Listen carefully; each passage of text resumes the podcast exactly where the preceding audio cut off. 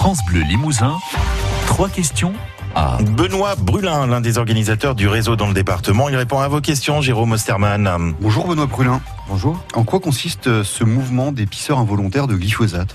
Eh ben, c'est un rassemblement de citoyens qui veulent montrer en fait que la population entière est imprégnée de pesticides et en particulier de glyphosate puisqu'on a choisi ce pesticide qui est le plus répandu en France et donc euh, les premiers tests qui ont été faits sur à peu près 1000 personnes montrent que tout le monde a du glyphosate dans les urines donc pisse du glyphosate et donc on veut continuer euh, ce mouvement-là, montrer euh, que nous aussi en Haute-Vienne, ben, c'est pareil.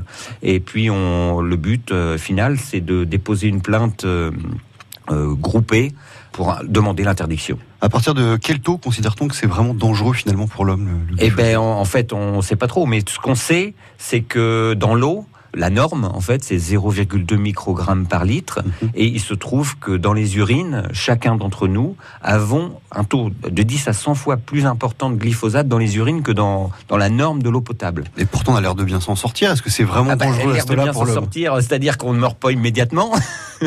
Mais euh, je veux dire, il y a quand même beaucoup de gens qui sont malades.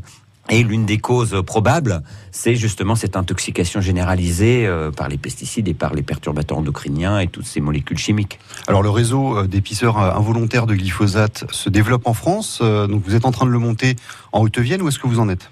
Euh, actuellement, nous avons 106 personnes préinscrites euh, sur notre liste, hein, qui, se sont donc portées volontaires euh, pour faire le test. Et est-ce que vous connaissez leur profil de ces 100 et quelques personnes? Où est-ce qu'ils vivent en Haute-Vienne? Quels sont leurs métiers, par exemple? Ah, ben, Il va y avoir un questionnaire de fait, justement, pour faire des statistiques au niveau national sur toutes les personnes qui auront fait le test.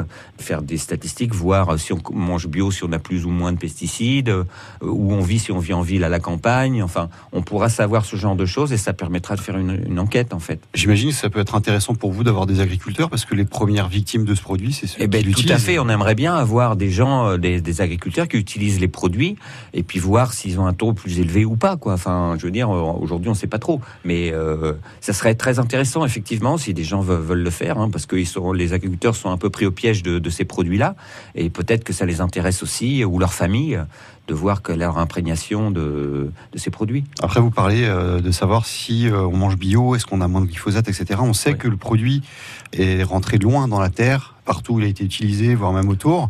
Quelle est votre vision par rapport à cette problématique-là? Parce que c'est parti malheureusement pour durer encore un peu. Ben oui, alors ben, il faut arrêter le plus vite possible. Hein, une chose est sûre. Euh, après, effectivement, l'imprégnation de la serre, on sait que ce sont des produits, contrairement à ce qui avait été euh, promu par Monsanto à l'époque, que c'était un produit biodégradable. On sait, on sait aujourd'hui que c'est complètement faux. Ils ont d'ailleurs été condamnés plusieurs reprises à ce sujet-là. On sait que quand on doit passer en bio, on doit avoir trois ans de conversion pour que la terre évacue euh, toutes les molécules chimiques.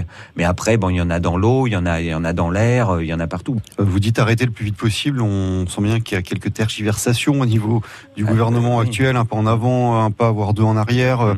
Euh, comment voyez les choses, sachant qu'évidemment ça peut pas se faire non plus du jour au lendemain, puisqu'il y a une économie des vies des familles aussi. Bah, il y a une économie, mais une économie qui court à qui court à sa perte. Ça se fait pas en claquant des doigts, mais ça peut se faire rapidement. Il faut changer de modèle agricole, ça c'est sûr.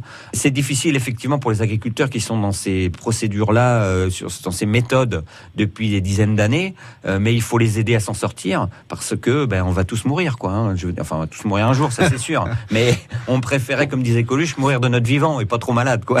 Euh, pour finir et revenir aux pisseurs involontaires de, glyphosate, il y a déjà un rendez-vous de prix, je crois, avec un labo pour les, les prélèvements. Hein. Alors le laboratoire est le même partout en France. C'est un laboratoire qui a été choisi parce que apparemment c'est les seuls qui peuvent faire ce test. Ils sont en Allemagne.